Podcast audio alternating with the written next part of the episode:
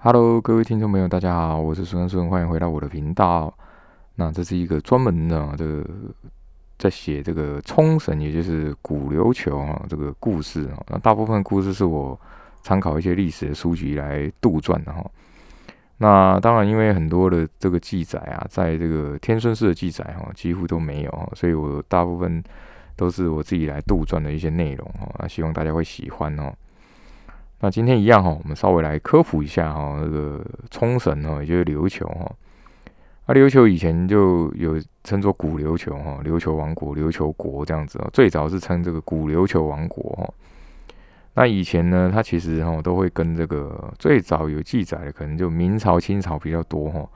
他们都会跟这个对这个明朝跟清朝来进贡哦，就是啊送这个贡品啊这样子哈。那一六零九年左右呢，这个他们受到这个萨摩藩哈，也也就是现在鹿儿岛藩哦的入侵哈，那就变成了日本对琉球哦有统治哈。那虽然当初还是独立国家哈，不过已经开始哦没有这个主权了哦，因为日本已经开始对这个琉球执行了一些哦政治上的统治哈，甚至开始废除一些比如说古琉球语啊哈，都只能讲日语啊哈。那一八七一年的时候啊，这日本。开始进行这个废藩的政策哈，就把一些以前的藩都变成了县哈。那琉球国那时候就被编入这个鹿儿岛县哈。那后来被改成这个琉球藩哦，就把琉球国改成琉球藩哦。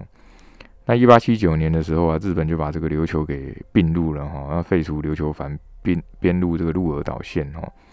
那后来就改名成这个冲绳县哦。所以呢，如果啊大家如果有去。冲绳的时候啊，有时候都会发现哦，就我自己有发现哦，就当地人都会讲自己是冲绳人哦，有他们不一定会讲说自己是日本人哦。那当然，这跟以前的一些历史文化的一些过程有点关系哈。那不管怎么样呢，现在的这个冲绳人哦，大部分会讲日文，可是呢，也会讲一些日本的方言哦。那现在不过现在这个冲绳年轻人哦，很少会讲这个方言哦。其实就有点像我们讲中文那跟台语哦，很多的年轻人或者是很多一些啊现代的人可能就台语可能听不懂了哈，就跟我们台湾有点像哈，所以他们那边其实琉球的方言有有一些这种啊年纪比较大的还会讲哈，年轻人呢反而不会讲，或者是甚至只会听，有的根本连听都不会听了哈。再就是冲绳啊，琉球他们有自己的料理哈，属于这个冲绳自己的料理哈，跟日本料理也不太一样哦。那我印象很深刻，他们有一些比如说苦瓜啊或者是这种海葡萄啊，就只有冲绳才有的哈。那还有一种比较特别叫长命草哈，就是他们都会喝这个泡出来的这个长命草的汁哈，说是对身体很好哈。那长命草呢，它喝起来呢？味道不会形容，嗯，喝起来真的是很像草泡出来的，就整杯都草味哦。不知道大家有没有喝过那种青汁哦？那感觉比青汁还要再难喝一点哦。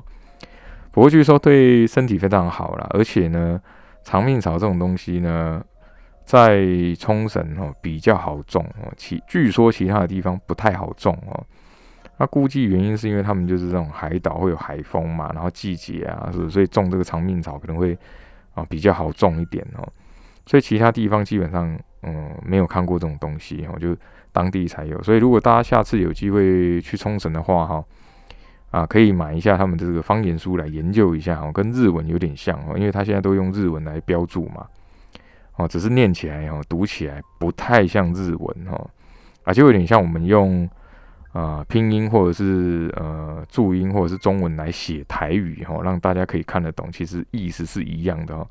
他们现在也是用日文来写成这个琉球的方言哈，让年轻人或者是外外来的人哈可以看得懂他们的这个琉球方言哦，其实很有趣哈。那大家就可以学一些比较简单的哈，就是简单的琉球方言啊，来让大家让他们觉得说，哎，这很熟悉的感觉哈。那上次有教大家讲“你好”的琉球方言嘛，对不对？啊，琉球方言大家注意，“你好”这个方言哦，男性跟女性用的不太一样哈。啊，男性的话就会用 “hi sai” 哈，就是“你好”就男性用的。那女性的话就会用 “hi tai” 哈，就女性才可以用哦，就是两个不太一样哦。啊，其实很好记哦，就反正女生就讲海苔嘛，啊，男男生就讲海塞嘛，就是很好记，海塞跟海苔哦。那谢谢上次有讲过嘛，哈，就是上也有教过大家哈，就是你会得比如哦，就是呃你服注意中间有 a 的音哈，就是你会得比如哈，就是谢谢的意思哈。那如果真的要非常非常感谢人家哈，可以讲一杯你非得比如哈，就是一杯你付 a 得比如哈，就很好记哈。所以大家如果啊，以后呢去冲绳呢，就可以不要讲阿里亚斗哈，这个是日文哈，对他们来讲哈，比较没那么亲切啊。你如果讲这个你 f r e d b i l 啊，他们就会觉得哎很亲切哦，你竟然会讲这个琉球方言哦。那其实就有点像哦，你在这个啊，你去中南部的时候，然后就跟人家讲啊，干虾干虾这样子哦，就就会比较亲切，因为大部分中南部还是会讲这个台语比较多嘛哈。那大家可以哈，下次试试看哈。好的，那上次讲到这个熊波哈，这个后来被跟一个一对一对妇妇女跟还有他的小孩道歉嘛哈，然后回去其实还是辗转难眠哈，就躺在这个床上哈。那很晚了哈，他忽然就听到一种那种很好像有东西摩擦的声音哈。那因为他从小就接受很多训练嘛，这种听力、嗅觉啊、视觉啊，他都啊很。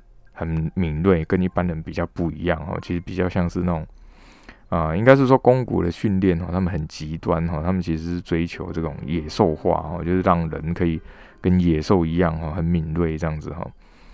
那他只是躺在床上哦，他说啊，是不是这个准哈？就这个啊，类似老鹰的那个准的那个字哈。那这时候呢，其实仔细看的话，他这个这个梁柱上面啊，好像有个黑影在那边哦。不过它很像。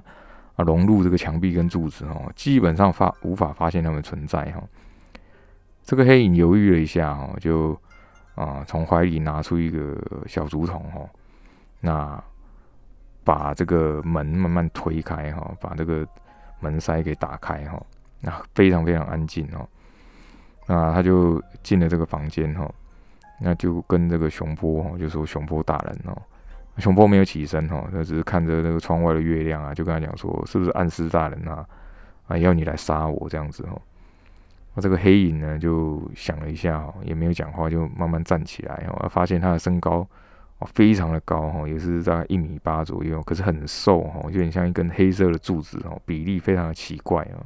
那他就说哈：“不是哈，是这个白川信大人要要我来杀你哈。”那熊波就觉得很奇怪哦，他就说：“为什么是？”白川信哦，怎么不是暗司大人哦？那他也听到这个玉成暗司有跟他讲哦，就是说白川平泽啊，基本上足不出户哈，啊，大部分都是白川信在掌握了哈。可是呢，他不想这么相信哦。那玉成暗司也没有特别讲哦，可是他也有感觉到哦白川良衡有可能是这个被白川信杀了哈。那他就跟他这个熊波就跟他讲说哈，啊，暗司大人啊，看起来哦是被控制了这样哈。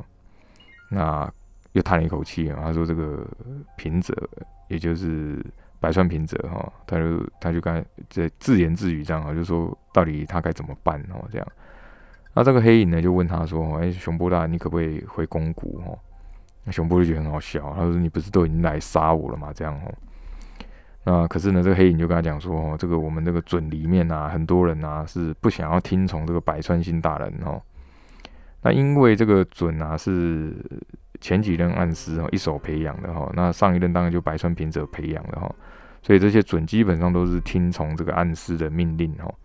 那另一方面，基本上他们应该也知道这个啊白川良衡是不是是被白川信杀掉了哈，所以呢他们都没有不想要听从这个白川信的啊白川信的命令哈。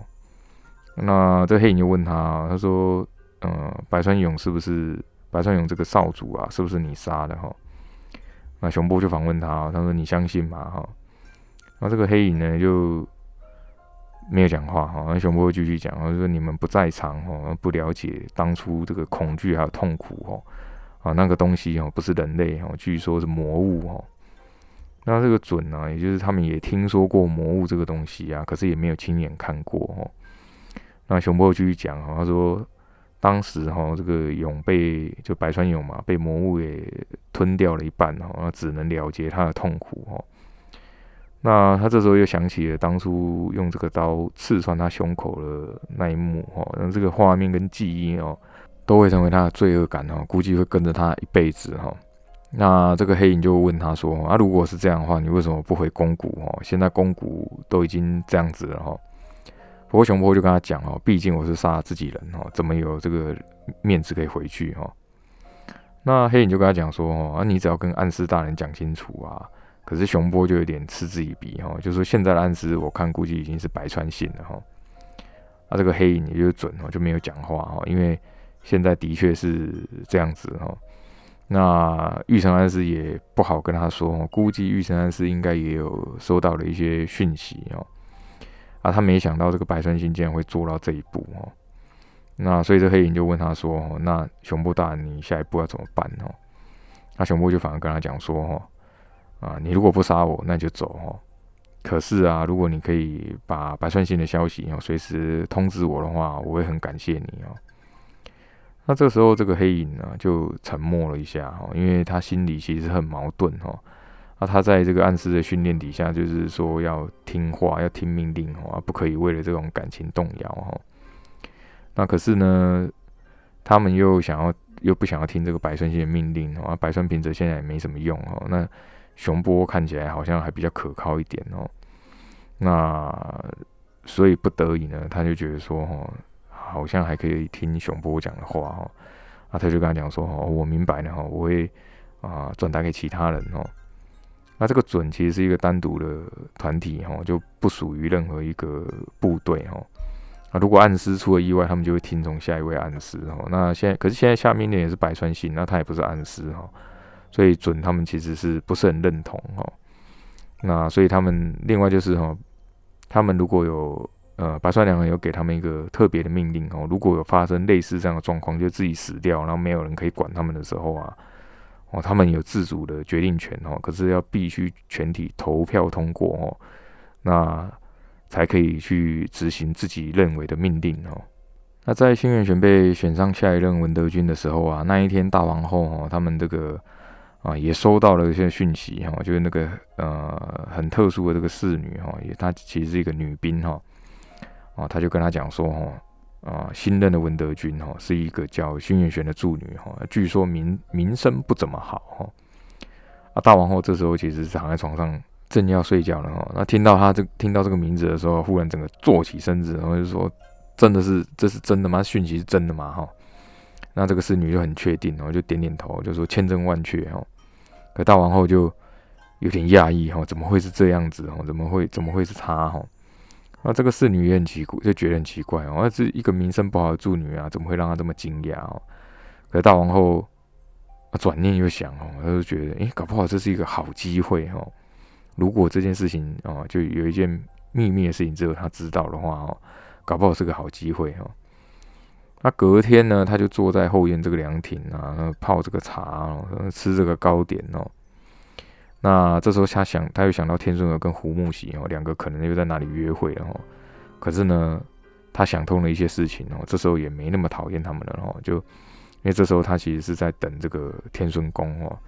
啊，当然天顺宫每天都会去练功嘛，就练练剑啊，哦，练射箭之类的哦。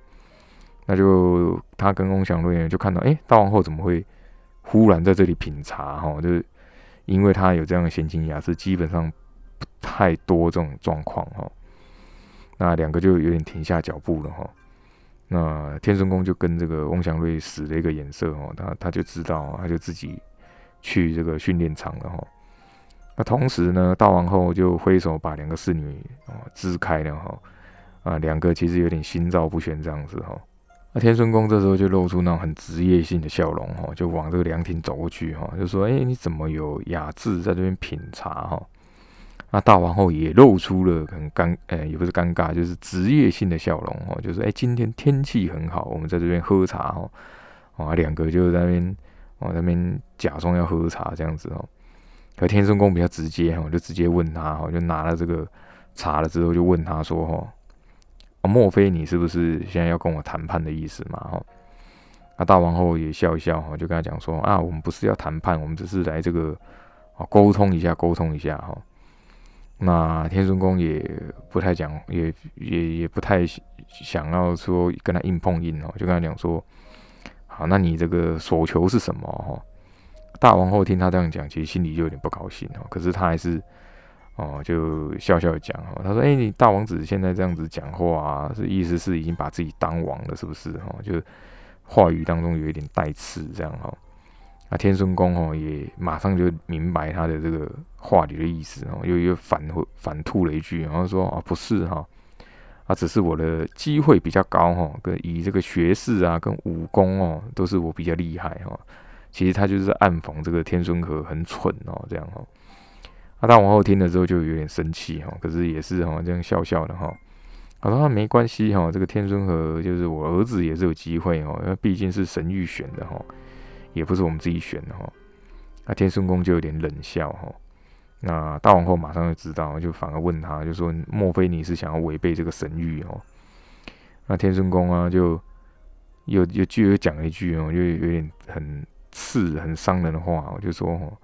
啊，当然不是啊！我不过就算是神谕哦，也不见得啊会选一位这个啊不好说哈。这样，那大王后啊就也知道他讲什么啊，就马上接了一句然后，就说啊不会选一位这个品性不良的王子吧？应该是这样吧？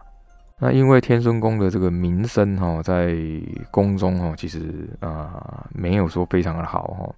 虽然他很受这个女女侍女啊，或者是这种女性的欢迎哦，可是呢，大家都知道他就是比较风流哈。如果看到这种漂亮的侍女啊，就啊会呃搭讪或者是呃做不该做的事情哦。那毕竟因为他是王子嘛，所以啊大家都不敢要不敢多讲什么哈。那听他这样讲，其实就有点心里不太高兴哦。那。他脸色就有点变了哈，可是语气啊还是不输哈，也不想输哈，就跟他讲说，就反反吐他一句说哈，那据说这个天孙和好像跟一个侍女走得很近哈，那大王后马上好像反应，因为两个人反应都很快哦，马上反驳他一句说哈，啊没关系，只要他喜欢就好哈，至少他很钟情哈，感情对感情很忠心这样子哈，那天顺公其实。后来就有也有点生气哈，可是他就想说啊，算了算了，他就稍微退了一步哈，他就跟他讲说啊，算了哈，我们就不要再互相试探了哈，就是你想要怎么样直接讲哈。那大王后也不客气啊，就直接跟他讲说哈，啊这个地位不变哦，国事不问哦，意思就是说我还是要现在的地位哦，啊我不会问国事，国事你自己来处理哈。那天孙公也很满意哦，就听他这样讲也很满意哦，这个要求这样哦。然后说啊，这个很简单啊，而且对我来说也很划算哦。其实大皇后还是想要让这个天孙和当上国王哈，可是呢，他也知道这个天孙宫的机会比较高哦，所以他现在就想要先铺路哦，让以后如果真的天孙宫当上国王的时候，不要对他们两个出手哦，至少两个还可以就待在王宫或者是当王族或贵族这样子哦。那这时候他就想到这个玉成安师手上的兵权哦，所以天孙公就问他说：“哦，那兵权这个事你怎么想哈？”那大王后当然也考虑过这个兵权的问题啊，就呃如果说呃天孙公上位的话，啊如果有兵权，那他们可能就会很糟糕哦，因为啊虽然你当上了王哈，可是你没有兵权的话，其实哈可能你位置还没坐热啊，可能就会被赶下来这样哈。那大王后想一想哈，就说。啊，玉成安是品性很良好哈，你如果用正常的方法，一定是不行的哈。啊，不过呢，等这个新的文德军上任的时候，我一定会有方法哈。啊，天顺公就觉得很奇怪哈，这个新的文德军据说这个品德不太好啊，为什么忽然大王后啊会这么有自信哈？啊，看着他这个这个就很很闲情逸致在那喝茶哦，他其实心里哦就有点担心，然后会不会是哦他还留有什么后手或什么底牌哈？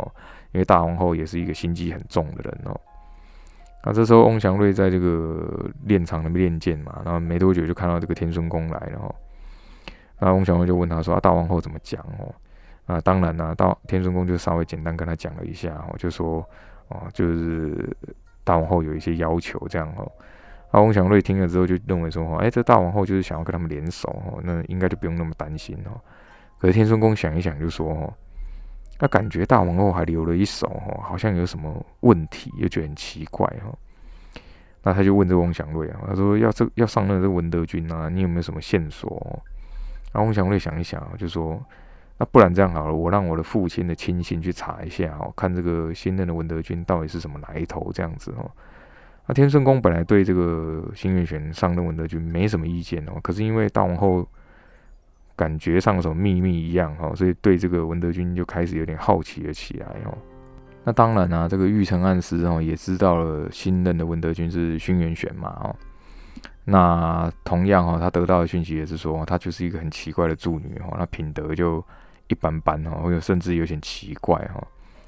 那这个在次龙房里面啊，也就是天顺月这个书房里面哈，他就问这个玉成暗司啊，就问他说啊，呃，新的文德君哦，你怎么想哈？那玉成暗司。就说哈，哎，据说他的风评哦，就普普通通，而且行为有点怪异哈，就跟一般的助女哦不太一样哦。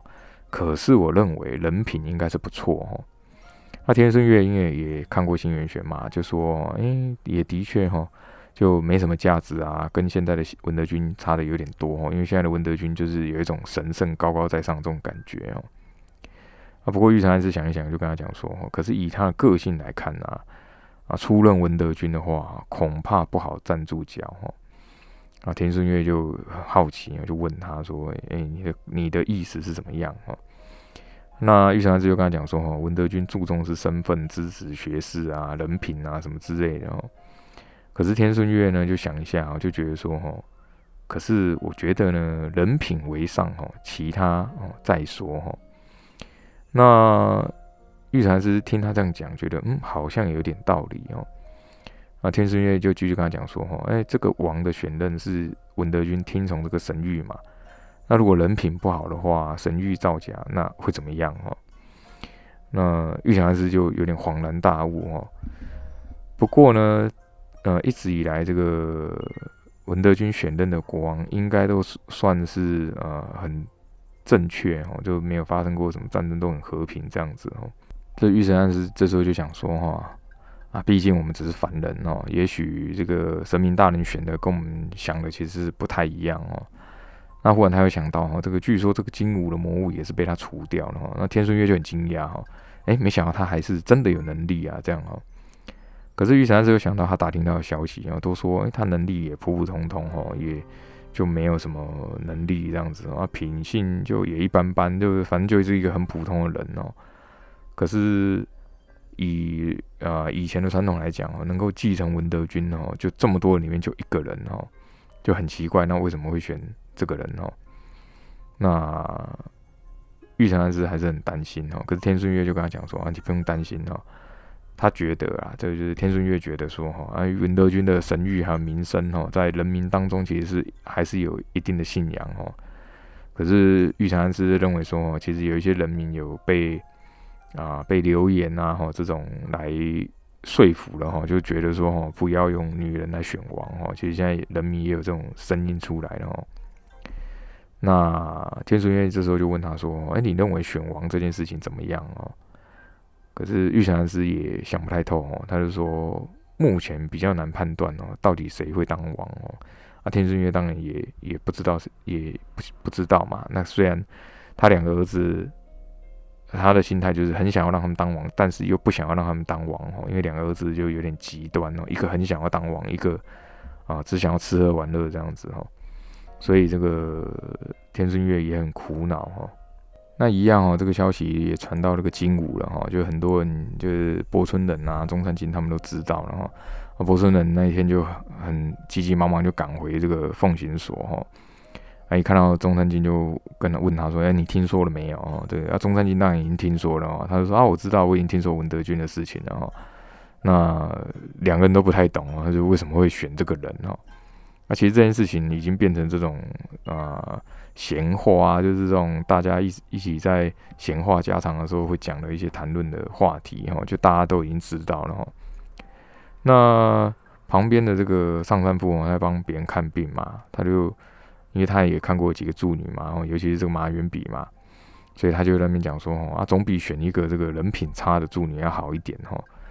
那这时候他还在帮别人看病哦，就有一个人手脱臼了哈。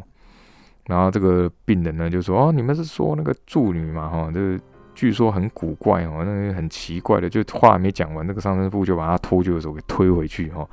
然后很快就在他肩膀上插三针哦，那痛到讲不出话来了哈。啊，上身妇就有点偷笑哈，他就说：“啊，如果你会痛哦，啊就不要受伤，也不要讲话哦。”就是中山靖跟博顺人看到哈，就有点好笑，然后觉得他这种心态也很奇怪哈。那张三富就喃喃自语哈，他就说啊，虽然这个人很古怪哦，可是人品跟能力还是不错啊，这样子哈。那中山靖其实也有听到哦，就也觉得说是这样没错哦。不过这时候上山富就忽然讲说哈，哎，其实我曾经见过这个现任的文德军哈。那博顺人呢跟中山就吓一跳，因为其实很少人看过文德军哈。那上山富就讲说，哎，小时候啊。啊，父亲曾经带他去这个与那国老替一些助女看病哦，然后文德军那时候也感染了这个风寒哦，他不是人就很奇怪，他说文德军也会感冒哦，那上生父一样嘛，他就态度就是那样，他说哦，他只是普通人哦，只是办到了一般人办不到的事情，可是他也是人哦，还是说啊，就像这个哦，中山靖，啊你他不是可以看到鬼魂哦，那中山靖就很惊讶，他说你怎么会知道哈？那一般人是不会知道的哈，莫非是有谁告诉他这样哈？那上山屋就稍微解释一下哈，他就说鬼魂这种东西哈，它存在另外一个世界啊，我们一般我们的眼睛哈啊是看不到的哈。可是这个你的眼睛哈，这个对瞳孔对光的反应哦有点奇怪哈，然后瞳孔的颜色哈比较淡啊，眼白呀也有点扩散的这种血丝状哈，那就表示你的脑袋可可能有受过重伤哈。那根据他们这个医书医书上的记载哦，如果你的这个啊脑部有受过伤，然后有影响到视力的话哦，那可能会看到啊另外一个世界的东西哈。不过也不了解说原因是怎么样哦，而且也不能轻易尝试这样哦。那博士你就问他说：“哎，这样就可以看到鬼魂了吗？”哦，那上升部就说：“哦，也没那么简单哈，这只是他们统计起来的理论哈。”啊，做过实验呢，基本上没有成功过哦。啊，做什么样的实验，大概只有上山部会知道了哈。那中山金就就觉得，就问他说：“哎，那所以就也有其他人见鬼了嘛？这样子哈。”那上山部就跟他讲说：“哈，哎，我父亲那一代哈，也有人看过鬼魂哈，可是很少哈。”啊，这时候中山基就问他说：“哎，你看过文德军啊？那你觉得哈，啊这个人怎么样？这样哈？”啊，上山父想了一想哈，因为其实他们上山家人记忆力都很强哈，就小时候的事情他还记得哈。那他就说啊，有点冷漠哈，而且城府应该蛮深的哈。那这时候他已经看了好几个病人了哈。那中山靖呢，这时候就想到了，呃，那时候他给了幸运选一张白纸哈，然后呃。一直放心不下这件事情，这个博村人在旁边就忽然讲话，他说：“哎，你这样讲啊，怕会有天谴哦，这样批评文德军好像不是很好哈。”那上山部也不在乎，我就说：“哈，啊，我们上上家哈，只说实话哈，只做实事哈，其他我我我就不管哦。”那中山靖也点头，他就觉得说：“嗯，你讲的应该也是蛮有道理的啊，文德军也就是人嘛哈，那所以你的意思是说啊，人也是会有欲望，也有思考啊，这样子哦。”那三圣父也是认同，然后说只要是人哦，就会有这种啊杂念哦。那博村人就觉得很好奇哦，那那这个神谕那到底是真的是假的？因为如果只有他听到的话哦，那三圣父当然也不知道啊，他就说这个只有他听到啊，那谁谁会知道哦？啊，不过中山基就认为说哈，那那如果这个神谕是假的哈，那新元玄绝对选不上下一任文德君哈啊，因为他这样这样少一根筋啊，这样子哈。那上师傅就说：“这虽然是神谕是真的哈，可是文德军本人怎么想哈，真的是没有人会知道哈。那所以呢，这个中山靖忽然就把这个白纸的事情呢就讲出来，然后就说：哎，这个啊，当初文德军又给他一个锦囊哈，说是危机可以拿出来用哈，啊，结果里面只有一张白纸哈。上山夫听到这里的时候就有点冷笑哈，就说：所以文德军果然还是普通人哦。”啊，伯伯尊人就很好奇，就问他说：“哎，你的意思是什么样？这样子啊？”那三圣父也也也不不不推脱哈，就是他就是属于那种有话就直接讲哦。他就说：“啊，估计是要这个新元玄的命哈。那博士人就很惊讶哦，他就转头过去看这个中山靖哦。那中山靖其实他也是认同哈，啊，可是他没有表态啊，他没有说对还是不对哈。好的，很快我们这集就讲到这边哈，非常感谢大家的收听哈。那之后呢，就会开始进入啊文德军跟呃琉球王国的宫斗哈，嗯到底最后会怎么样呢？且听下回分解。我是苏恩顺啊，欢迎你的收听啊，下次再见，拜拜。